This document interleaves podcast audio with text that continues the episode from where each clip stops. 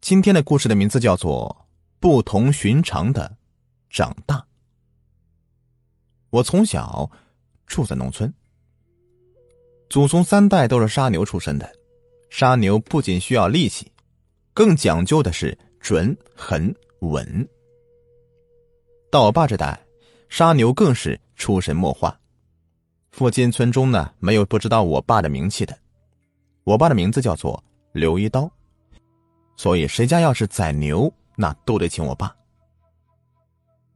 那年的七月半，也就是人们说的鬼节，我刚满七岁，邻村的二狗家呀要杀牛祭祖。早些日子就来我家请过我爸好几次了，被我爸呀拖了好几天。哎呀，活该要出事啊！半夜里，我爸就起来了，和另外一伙计在厨房里面喝酒。乡下的规矩呢，就是说杀牛一般就是在凌晨的四五点。我再也睡不着了，吵着要爸爸带我去看看。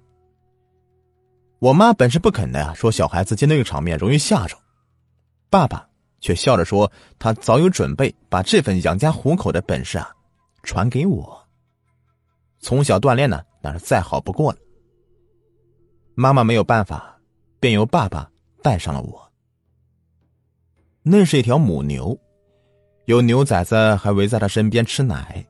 爸爸提刀进去时，牛似乎是意识到了什么，居然前面的腿呀跪了下来，看着我爸，眼泪一大颗一大颗的往下掉啊！在场的人呐都呆住了。我爸说：“这牛通人性。”杀了一辈子牛啊，第一次才看到牛掉眼泪，不忍心下手。二狗妈呢，她却不干了，死活让我爸给他宰了。爸爸叹了口气，最后啊，还是动了手。他们先是用布捂住牛的眼睛，然后再用绳子绑住牛的四条腿，捆在一起。我爸上前挽住牛头，其余的人呢，再用手将绳子一拉，只这一下。牛就被摔在地上，我爸是顺手一刀啊，稳稳当当的刺进牛的心脏。牛发出一阵阵的哀鸣声，我爸狠狠的压住他几下之后，然后拍了拍手站起来，剩下的只有牛还在地上挣扎着，血喷的到处都是。主人家开始生火做饭了，把我爸迎进了大厅里，他们切了块牛肉下酒。说着我还听不懂的话，我闲着没事儿，就和二狗啊两人就摸回了牛栏，都是他出的馊主意啊。牛崽子早牵开了，那头牛呢就躺在那里，一大滩血。我走到旁边看了看，却看到了好几个人的影子。我扭转头，除了二狗，再也没有看到一个人。那时候年纪小，根本就不知道那是。鬼在抢血吃。我出于好奇，还把蒙在牛眼睛上面的布啊给扯了下来。牛死了，仍旧是睁着大眼睛。我伸手想去把它给合上，很大的一颗眼泪啊，掉在我的手心上。可能也是鬼迷心窍吧，我竟然把牛眼泪抹在自己的眼上。再睁开眼时，我就看到有人蹲在地上喝血，一个老太婆居然是满嘴是血的看着我笑，我这吓得大叫。爸爸他们听到我喊，马上赶了过来，他们却什么都看不到。老太婆大怒了，伸出长满长指甲的手，当着我爸的面就来掐我脖子。我大叫一声就晕了过去。当我再醒来时，我已经躺在自家的床上了。妈妈在床边直抹眼泪，大人们呢在旁边小声说话。爷爷见我睁开眼睛，过来摸摸我的头。哎呀，苦命的孩子！啊然后捶着自己的胸口，老泪纵横啊！作孽呀，老天呐！懂事后我才知道，我已经不同于常人了。因为我有一双鬼眼。十二岁的时候，同村的二婶家媳妇生小孩那时候条件差，根本就没什么医院可言，难产，好几天还没生下来，接着二婶呢，把村中人呢，还有老人家都请过来拿主意。当时我放晚学，回家时，乡下的田径小道上，一个女的找我问路，三四十岁的样子，手里面提着个篮子，穿着花格子的布衣服，样子也和气。她问我：“这是我二婶家住哪里？”我说：“我带你去。”进门呢，我就对我二婶说：“我说家里面来客了。”回过头时，却再也没有看到人。我爷爷当时也在，他马上如临大敌，说：“催产鬼来了！”打发我二婶把村中的青壮劳动力全都叫过来，里里外外呀，到处都是人。鬼怕人多，二婶家媳妇没事了，可孩子还是生不下来。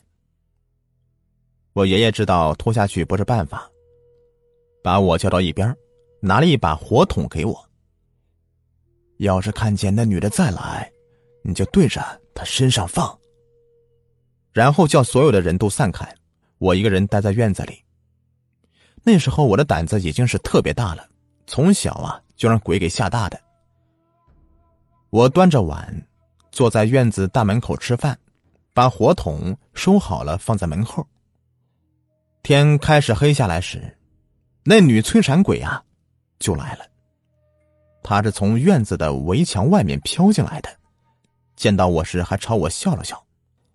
等她背对着我，准备进生小孩的那间房时，我扔掉碗，飞快的拿出火筒，跑到她身后，开了一枪。轰的一声，他发出惨叫声，消失的无影无踪了。大人们听到火筒声之后，全都赶了进来。看见了，爷爷问我。看见了，打着了，打着了。我满不在乎的说。所有人都是欢呼起来。我表姐抱起我，狠狠的在我脸上亲了一下。哎呦，真是多亏这小子了！我是一脸通红啊。晚上我二婶家媳妇就生了，是个大胖儿子。满月以后啊，还特意到我家提着鸡来谢我。那个生下来的大胖小子到现在也三十多岁了，见到我之后啊，就亲热的叫我叔叔。好歹也是我们乡的村干部，要是让他往东啊，他就不敢往西，这个是后话了。我经常能够看到鬼在我前面走过，凡那种不是被水给淹死、自己吊死、车压死、机械设备弄死的鬼，他们跟平常我见过的人没有什么区别。和人们在一块时，我常常呢也认不出来，只是呢，人多人少的事情。像如果是有四个人在打牌，我看到的却是常常是八个以上，因为每个打牌人的后面都站着一个鬼。打牌人如果是赌钱，牌的好坏和输赢的多少都跟后面那个鬼有关系。我后来呢成了一个职业赌徒，这有很大的关联，我几乎就没有输过。就是输啊，我也是故意的，放长线钓大鱼嘛。我爸杀牛的绝活也再没有传下来，他去世在我眼里就跟没去世一样。愿意的话，我天天可以看到他，只是不能说话而已。这不，晚上我打牌时啊，他就跑过来瞧，被我使了个眼色，做了个样子，气呼呼的就走了。对了，还有一种是喝农药死的。死后有一股很大的农药气，当然你们大家是看不到的。要是一个人在外面走啊，没有来的闻到这股很重的气味，那你就要小心了，怕他等会儿会跟着你后面回家的。